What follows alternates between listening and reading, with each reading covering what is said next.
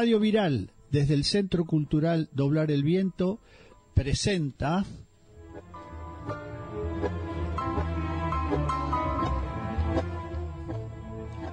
Bordoneando Tangos, un programa creado y conducido por Alberto Goldberg y Damián Bogio, que se transmite por canales de YouTube y Facebook todos los jueves a las 11 hora argentina.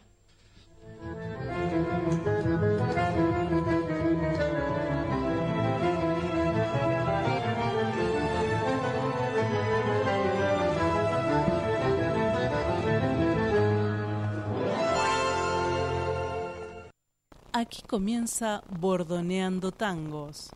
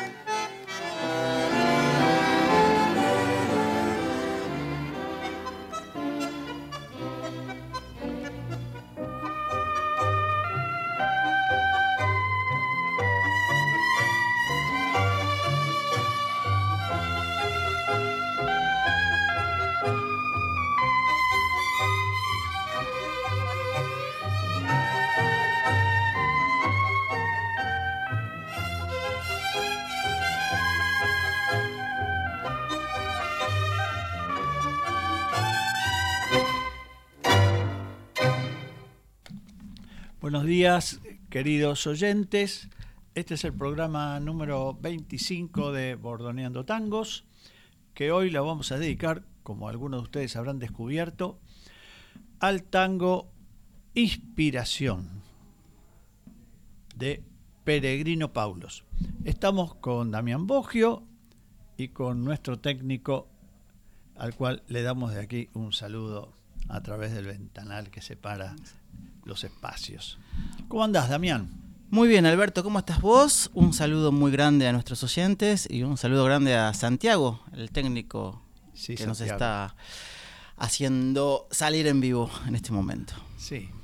Bueno, hemos tenido una semana también de mucho tango porque eh, las milongas siguen estando a full, todavía hay un gran auge de turismo, porque bueno, recién ahora entramos en el otoño aquí y, bueno, este, en Europa entran en primavera, por lo tanto la, la, corriente migratoria cambia un poco, necesariamente. Sí, y además ahora ya el tango llegó para quedarse, porque ya no estamos dependiendo tanto de, los momentos del año, si era temporada alta, temporada baja, ahora es siempre temporada alta. Dios te oiga, para beneficio de nosotros y de los y de los organizadores de milongas.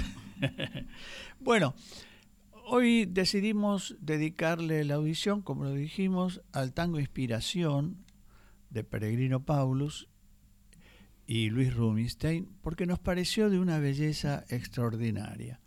Parte de esto lo habrán visto en la hermosa versión de Francisco Canaro que abrió nuestro programa. Pero claro, un Canaro ya evolucionado, no sé si de los 50 o de los 60, no es el Canaro de los 30 ni de los 20. Este, entonces vamos a escucharlo eh, sucesivamente en las versiones de Carabelli, de Alberto Margal, de Troilo, de Piazzolla, una versión maravillosa del Chino Laborde con Di Piquitquo, la de Pugliese, la de Vale Tango, la de D'Arienzo y si tenemos tiempo también la de Franchini Pontier. Este es un tango a primera agua, a primera escucha muy romántico y comienza con una escala ascendente. Do, re, mi bemol, mi natural, fa, sol, la bemol. Y después rápidamente una escala descendente.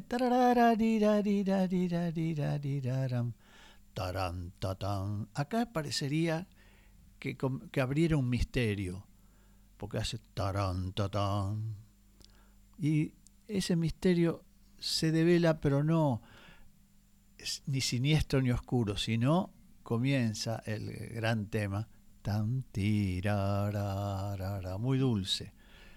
Después van a descubrir como segundo tema, bueno, en general con solo de violines y con solo de bandoneones o de piano a veces, un tema muy cantable, que lo van a reconocer. Es, ese sí que es un tema muy romántico. Entonces, Vamos a escuchar la versión de eh, Carabelli, que creo llamar Alfredo, ¿no? Adolfo. Adolfo Carabelli, Adolfo Carabelli. Sí, una versión muy linda también. Le decía a Damián, cuando escuchábamos la versión de Canaro, que un acompañamiento de violines que hace Canaro, aquí eh, Carabelli lo hace con pizzicatos del violín y que queda extraordinario, le da un color tan porteño, tan paisajístico a todo esto. Así que bueno, vamos a escuchar la versión de Carabelli.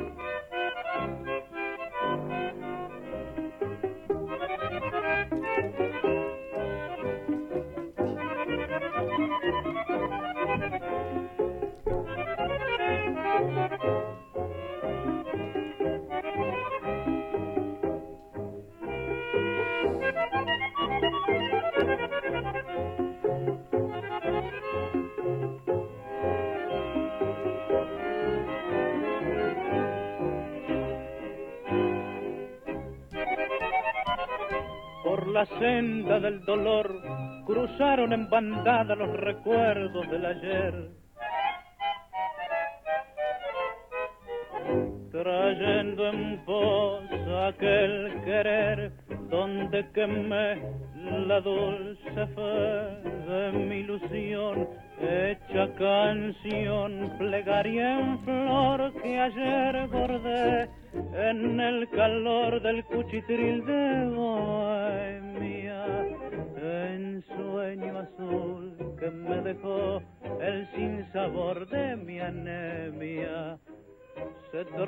tronchó mi corazón y en la esperanza vana que asomara a mi balcón.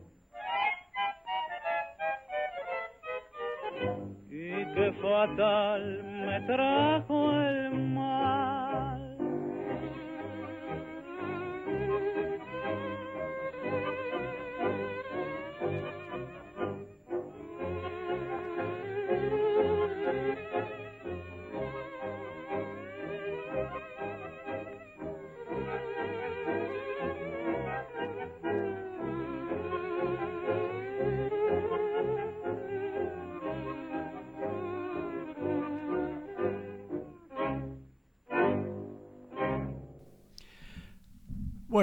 acá eh, la versión, la parte cantada fue hecha por Alberto Gómez. Alberto Gómez. Bueno, acá hay un poema que eh, es bastante particular. Bueno, es el poema de Luis Rubinstein. A mí me han llamado la atención algunas palabras ¿no? de este poema.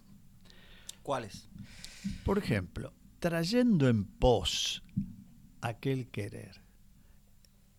Este vocablo pos, porque es un poco... Moderno. No sé si moderno, porque no es post, sino pos, trayendo... eh, bueno, sabemos lo que significa. eh, me cuesta definirlo.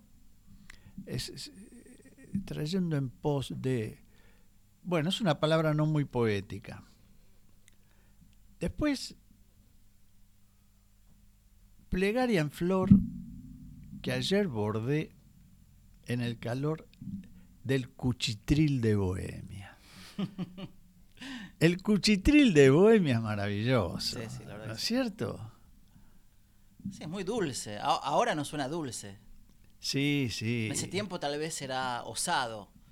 Sin embargo, el significado de cuchitril es el de una vivienda muy fea, muy Sí, sí. pobre, muy rasposa, muy, muy desordenada, no sé, este, muy precaria quizás. Sí, sí. Decimos nosotros, mirá, mirá mi cuchitril, lo decimos Sí, todavía. no me acuerdo la última vez Bueno, que lo dije. vos no vivís en un cuchitril, vos vivís, no vivís en un palacio, pero tampoco en un cuchitril. Sí, bueno, pero no. Bueno, me llamó la atención, muy linda esta frase, Muy linda. cuchitril de Bohemia. Sí, sí, sí. Sí, pero viste que es cercano que todavía está el campo en la letra. Porque dice, en un momento dice como que las memorias se cruzan en bandada, Claro. que es una comparación que nosotros en este momento nunca haríamos, porque no vemos una bandada de nada nosotros, una bandada Ya ni Eh, vemos bandadas de gorriones por en eso. la ciudad casi. Entonces, eh, nosotros diríamos, después una, una- un tema que, que el tango volvió mucho fue cuando decía que las memorias pasan como en caravana de en comparsas, en carnaval. sí, Después cuando se hizo más urbano, el- Claro. cuando los- lo- las memorias se cruzan, sí. se usaban más las, las metáforas urbanas. En cambio Sí. acá, ya, el, vos lo dijiste, el compositor murió en el año 21. Sí. O sea que imagínate eh, qué podía, cuál era el paisaje que veía, el paisaje urbano que podían, podían ver en ese tiempo. Bueno, el cuchitril de Bohemia, eso sí nos instala en la ciudad, me parece, el cuchitril. Yo, yo me imagino un cuartito pobre en un barrio alejado, quizás en un arrabal. No lo veo en el centro esto, pero puede ser también ¿eh? el cuchitril de Bohemia, porque la Bohemia se hacía en el centro en general. en me suena más una palabra urbana, Sí. eh, bohemia, cuchitril. Sí. Pero después tengo dos palabras que vienen del vocabulario médico. El sinsabor de mi anemia Mm. se tronchó mi corazón. Bueno, pero eso ya es Rubinstein, que Claro. era una persona letrada. era un- Sí. una persona que eh, escri- sabía escribir. Tenía Sí. claro qué quería escribir y buscaba el modo de, de hacerlo popular, de, Sí, de poner diferentes conceptos. No era, no, no le faltaban elementos, no carecía Sí. de elementos eh, poéticos o literarios en el momento de No. escribir. Ahora, ¿por qué mi anemia? Obviamente que nos traslada a la debilidad, la anemia, ¿no es cierto? Eh, a la falta de glóbulos rojos, por decirlo de un modo.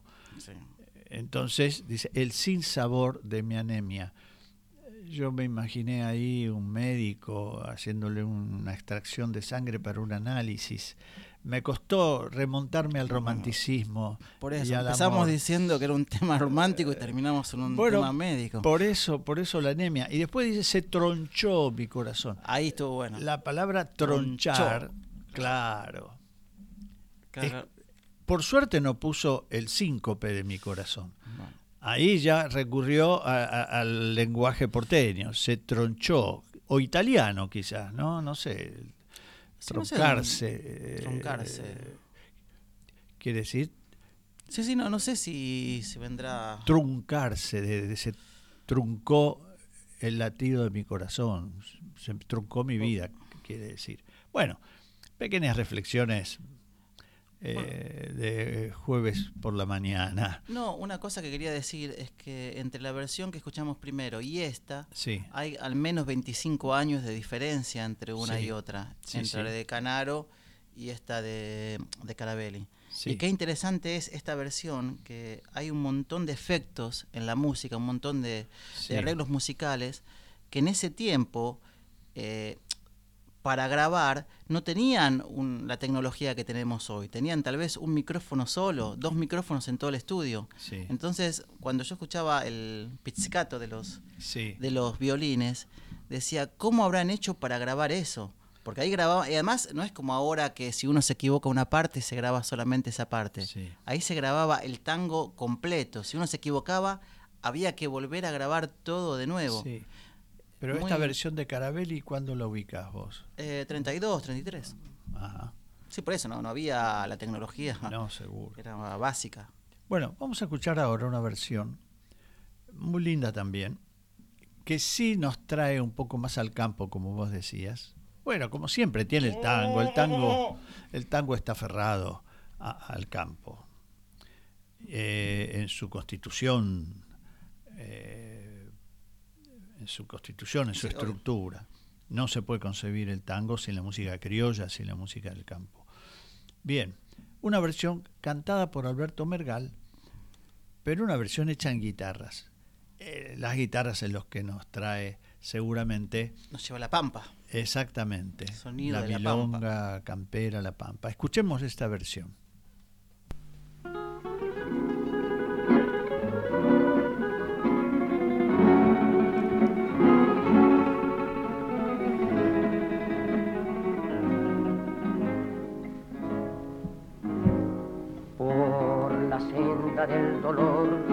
En bandada los recuerdos del ayer. Trayendo en pos aquel querer donde quemé la dulce fe de mi ilusión. Hecha canción, plegaria en flor que ayer bordé en el calor del cuchitril de Bohemia. El sueño azul que me dejó el sinsabor de mi anemia. Se tronchó mi corazón en la esperanza vana que asomara mi balcón. Y qué fatal me trajo el mal.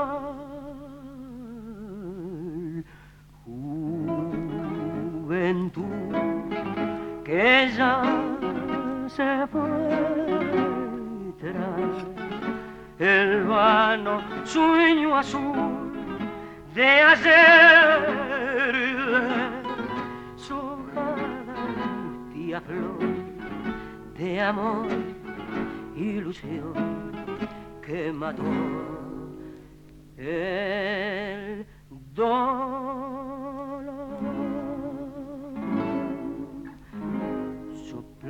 Vientos de hastío en los valles de mi vida y trajeron la ceniza de mi lírica ilusión.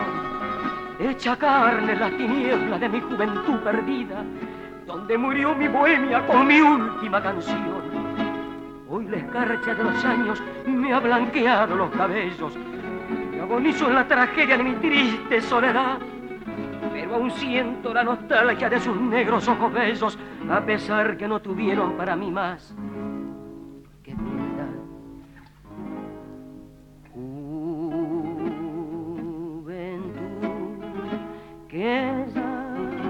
se fue tras el vano sueño azul de ayer, sojada y mustia flor de amor, ilusión que mató.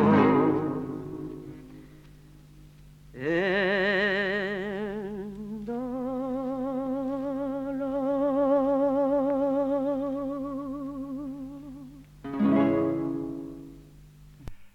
Un minuto de silencio, No, ¿eh? bellísimo, bellísimo.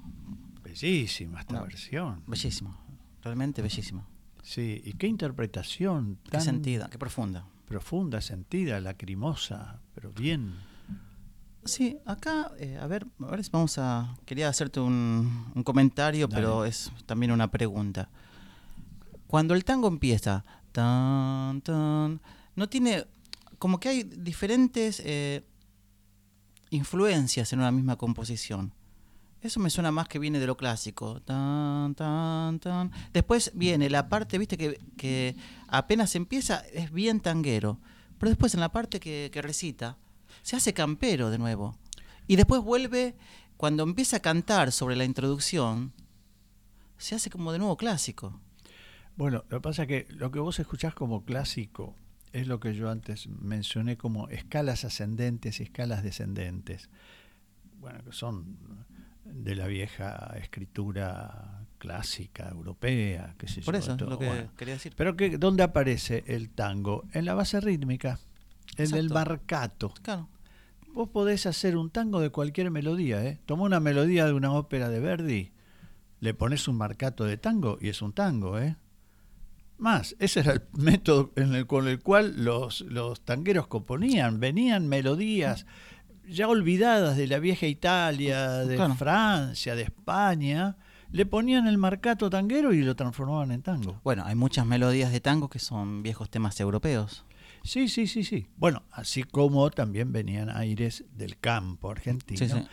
que en este caso la guitarra y el modo de cantar de Margal, de este cantante, que se ve que ha cantado mucho canción criolla, habrá cantado sí. estilos, habrá cantado payadas o triunfos y milongas, porque trae todo esto al tango. Lo mismo que trajo Gardel, Sí, sí, estaba pensando eso. exactamente. Sí, sí. Bellísimo. Y otro, otro aspecto que quería nombrar es que ya, no sé, el poeta cuando escribió esto cuántos años tendría, pero no tendría más de 30 años. Y sin embargo está el tema de la juventud que se fue, Ah, eh, sí. es un ensueño azul. Sí. Y, y eso también tiene que ver porque uno se hacía, era adulto mucho antes Sí. en aquellos tiempos. Uno con 30 años ya tenía que ser una persona eh, casada, con hijos, eh, con un trabajo, ya era una persona adulta. Sí, esto lo hemos visto también, no, no sé muy bien si cuando analizamos eh, Mancio o Cadícamo, Ah, seguramente. ¿no? Cadícamo que había un tango donde también el amor primero de los 15, 17 años, para el poeta parecía que iba a ser el último. Su amor se fue y su vida ya se iba a transformar en un gris monótono permanente.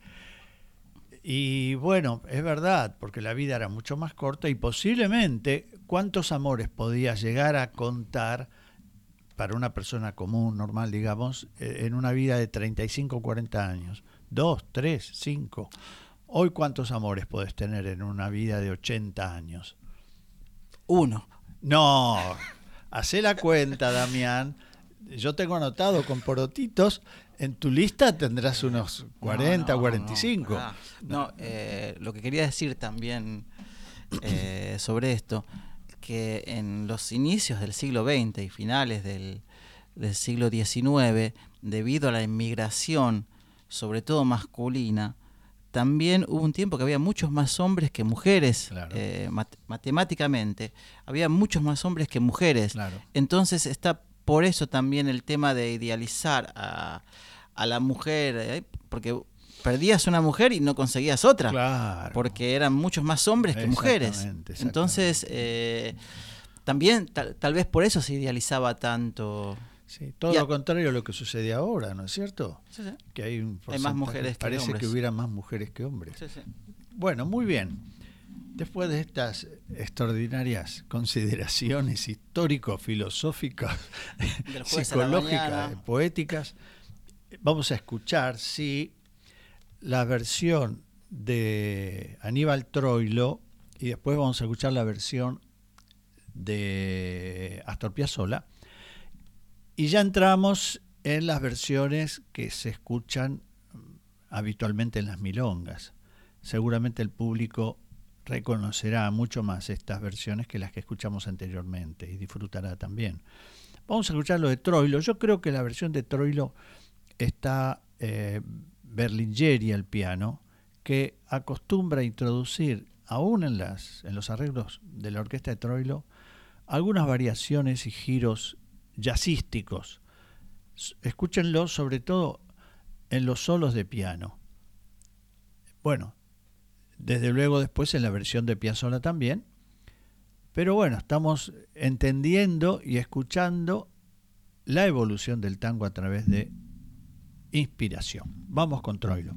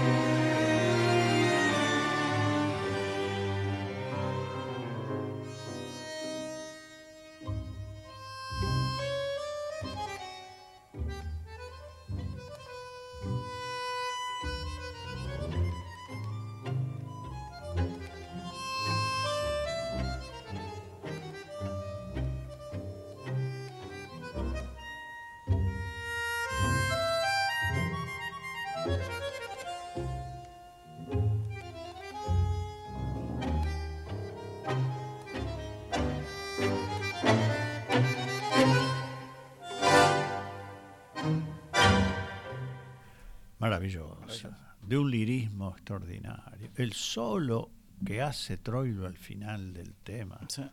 al final del tango, es extraordinario. Sí, Bueno, y es el tango más contemporáneo esto, es el tango que, que escuchamos de chicos eh, mientras eh, se tocaba, digamos, es el tango de los años 60, 70. La- esta versión, decís vos. Sí, claro, sí. La versión de Sí, Troilo. sí, claro, claro. Y Sí, eh, sí. Chacha tiene, andás a ver cuántos años pasaron desde que lo compuso, el, o sea, como 50 años después que lo, fue compuesto. Sí. El nombre de este tango hace honor verdaderamente a lo que es este tango y viceversa. ¿no es cierto? Pocas veces tan merecido este nombre de inspiración para una, una melodía, para un- una composición artística. Además que da permite hacerle diferentes versiones, diferentes estilos. Mirá claro. qué, qué maravilloso será que estas orquestas tan diferentes unas de otras hicieron sus versiones y son obras diferentes. Sí, y además, fíjate vos que ya hemos pasado, esta- estaremos en la cuarta o quinta, y no nos aburre escucharlo una y otra vez por versiones diferentes. Porque encontramos siempre algo nuevo. algo nuevo. Siempre hay algo nuevo. en Y cada además está el paso del tiempo, que ya el paso del tiempo te propone cosas nuevas. Sí, sí, desde luego.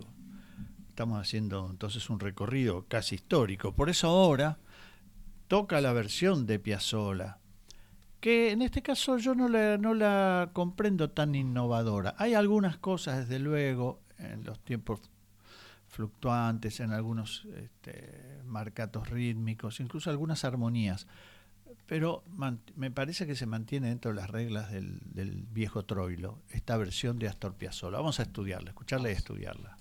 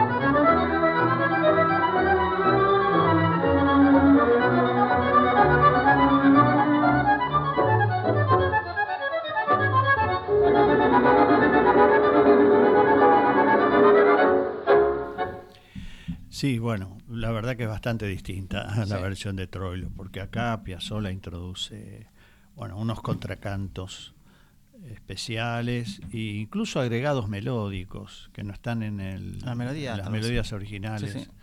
de Paulus. Y también, bueno, en los solos de piano e incluso en los solos de violín, en lugar de esta reminiscencia jazzística que encontramos en Troilo, en realidad acá estamos escuchando reminiscencias de Chopin Más o de Liszt, claro, de la música clásica. Sí, Sí. sí, sí, sí. No deja de ser eh, fascinantemente interesante. Esta No, es, todo lo contrario. es Todo lo increíble. contrario. realmente. Bueno, tomemos en cuenta que Piazzolla había hecho ya un arreglo para la orquesta de Troilo del año- tango Inspiración. el año 43. El año 43, Y exactamente. Piazzolla tendría cuánto? 20 años. Eh, sí, 20, 21 años tenía en ese momento. Y ya hacía el, el arreglo para toda la orquesta de Troilo. Claro. Ya le daba a cada músico, le daba una parte Sí, escrita. sí. Y le dio este, este tango, hizo el arreglo. Ya. Que es no, es la, no es la versión que escuchamos antes de No. Troilo, es anterior. Exactamente. Troilo lo, grabó Claro. en diferentes oportunidades. Claro, y en cada oportunidad que lo grabó Troilo va cambiando su Sí, propia claro. versión. Obvio, obvio.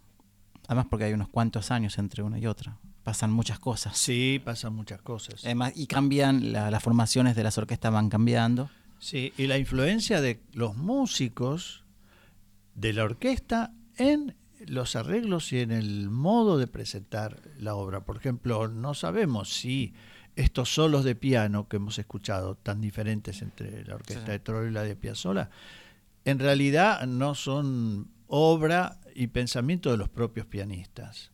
Sí, seguramente. Sí, el aporte de los solistas a las orquestas es muy interesante estudiarlo. No, además, eh, en cada, digamos, en cada momento, en cada década, los, los músicos llegaban con diferentes conocimientos, diferentes influencias. Sí. Además, eh, llegaban otras influencias de todos lados. No, seguro.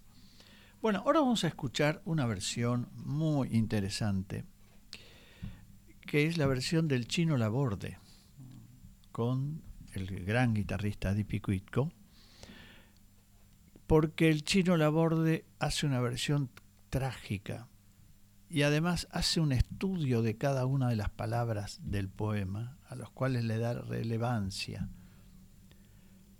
quizás el oyente pueda darse cuenta cómo él logra decir y expresar cada una de las palabras del poema. Una cosa interesante es que podemos ir a escuchar y disfrutar al chino Laborde en vivo. Ah, de sí. todos los artistas que escuchamos antes, este es el que podemos ir a escucharlo en vivo porque eh, sigue actuando Sí. tanto como cantor solista como eh, con grandes orquestas típicas de tango de la actualidad. Claro, muy buena acotación. Sí, sí, sí, sí, sí. Entonces, vamos a escuchar esta versión del Chino Laborde.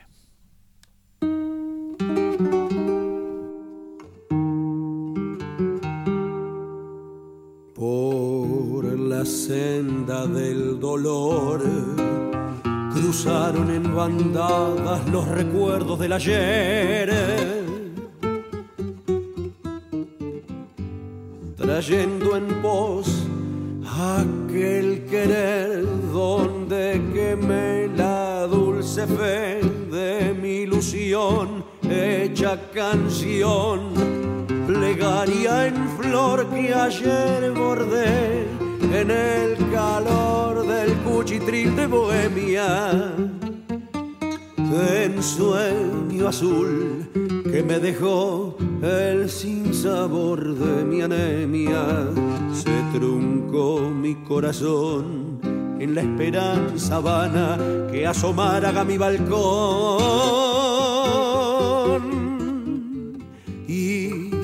fatal me trajo el mal.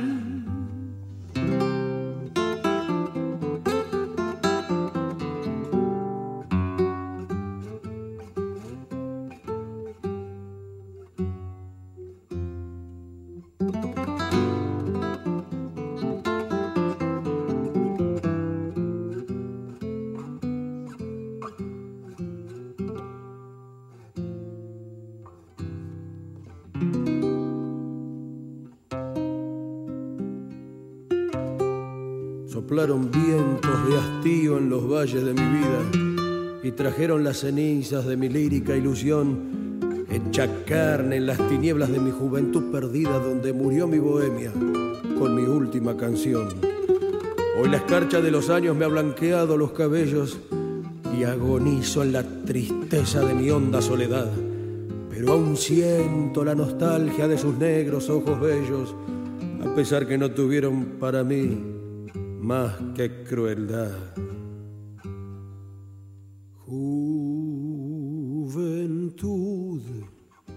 Que ya se fue tras el vano sueño azul de ayer, deshojada y mustia flor de amor, ilusión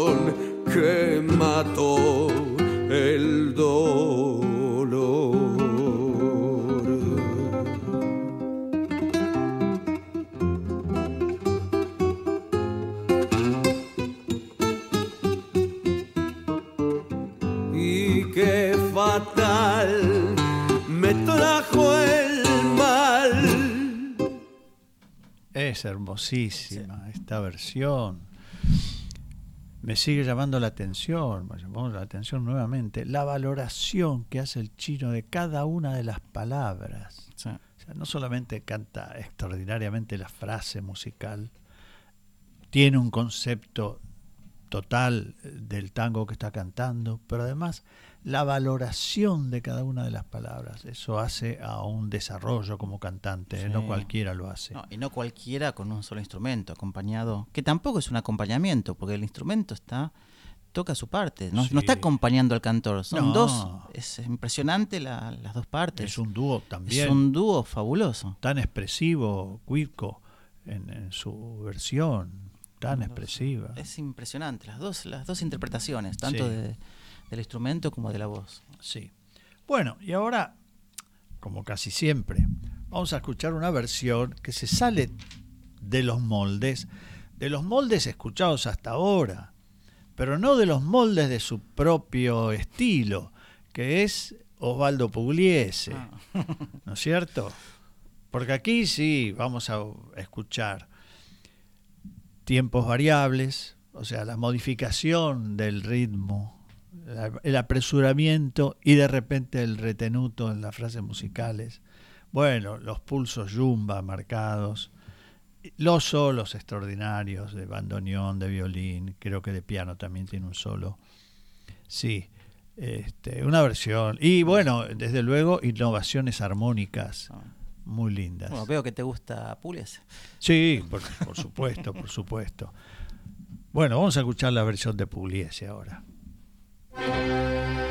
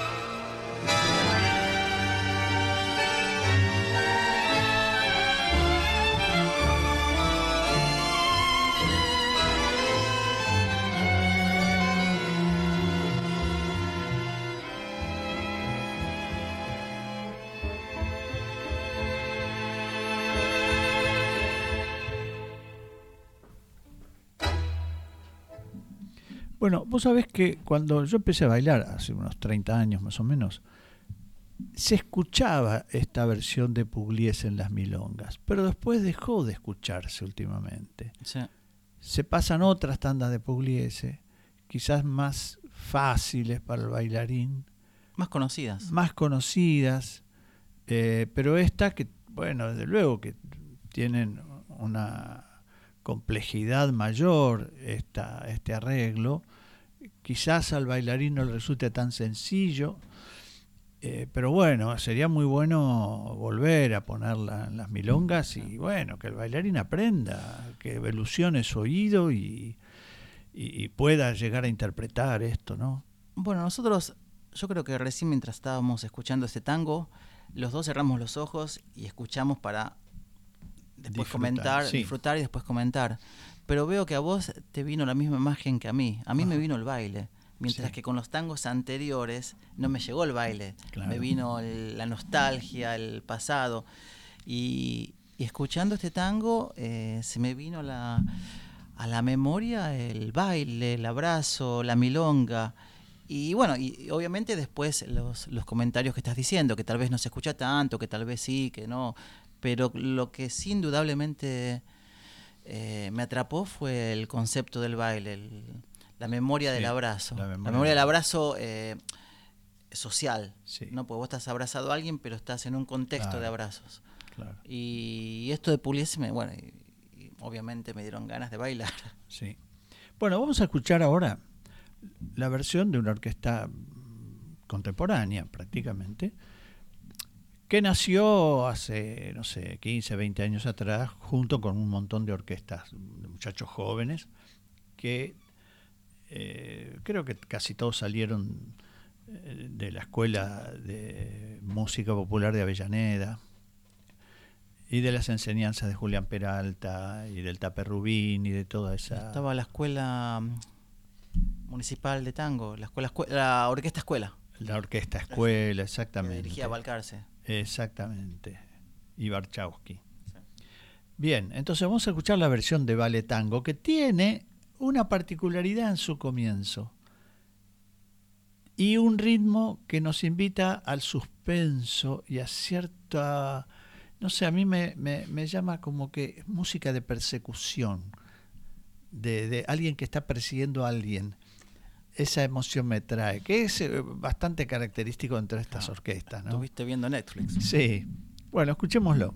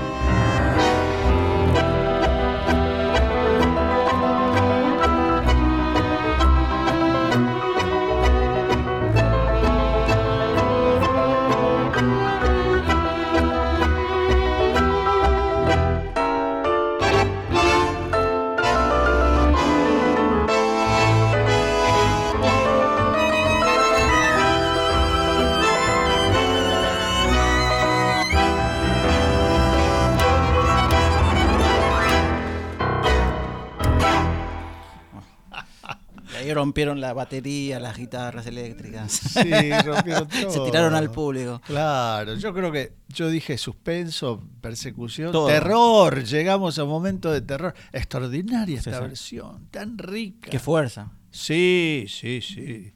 Es muy especial, muy buena, me parece, para parejas de tango que quieran hacer coreografías. Claro. ¿eh? Muy asombroso. Te Muy va- Todo el tiempo tiene algo, te, Claro. te despabila con algo. Claro, claro. Yo aconsejaría a algunas parejas bailarines que tomen este tema e intenten hacer coreografías, bueno, adecuadas a, a- a la dimensión Mm. musical que tiene. esto, Claro, ¿no? hay, que, hay que bailar esto, Hay que bailar esto. digamos, ¿no? Te- Sí. Esto es difícil bailarlo con los pasitos de una milonga que se hacen en la milonga. No, lo que digo es que una obra así, Sí. tan, tan compleja, Sí, eh, también habría que bailarlo. sí. Necesita Hay recursos. que darle una complejidad al baile Exactamente. acorde a, a lo musical. Sí. Bueno, vamos a terminar entonces, porque ya estamos llegando al final de nuestro programa, con una versión extraordinaria también, la de Juan D'Arienzo. Mira vos. Sí, mira vos, después de esta versión tremenda de Vale Tango, vamos a escuchar la de Juan D'Arienzo, que parece mucho más simple, pero no se queda atrás en nada en cuanto a expresión, en cuanto a pulso rítmico, en cuanto a volcar a los bailarines a la pista y hacerlos bailar. Una cosa que quería decir, bueno, esta de Vale Tango, tanto la de Vale Tango como la del chino son contemporáneas, están Sí. hechas en el día de hoy. Y sin embargo, las la- escuchamos versiones de hace casi 100 años, 80 Sí. años, 90 años atrás. Qué increíble la obra de, de una persona, ¿no? Porque nosotros siempre decimos, bueno, eh, la música clásica que tanto citamos acá se sigue haciendo del mismo modo. Claro. Digamos, eh, Mozart se sigue ejecutando del mismo modo, Chopin, Ah, sí. eh, Beethoven. En cambio acá, de una obra que, que no sabemos cómo fue, pues ni siquiera la partitura original tiene todos los, los arreglos, tiene la melodía. Claro. O sea que de una obra que, que no tenemos referencias de cómo fue eh, escrita, tenemos tantas versiones diferentes Ah, sí. y ni siquiera sin irnos del género tango. Imagínate Sí, sí. si vamos a otros a otros géneros, a otros Claro, tipos claro. de música. Qué maravilla. Bueno, el, su autor murió muy joven, en lo- Sí. los inicios de los años 20, o sea que todavía sigue vivo en su obra, ¿no? Exactamente.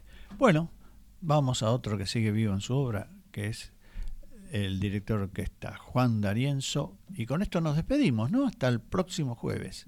Meditaremos acerca de qué tango analizaremos el próximo jueves. Seguramente no lo tendremos a, a Damián porque físicamente acá presente, porque va a viajar a Europa para hacer sus trabajos habituales. Vamos con Juan D'Arienzo entonces.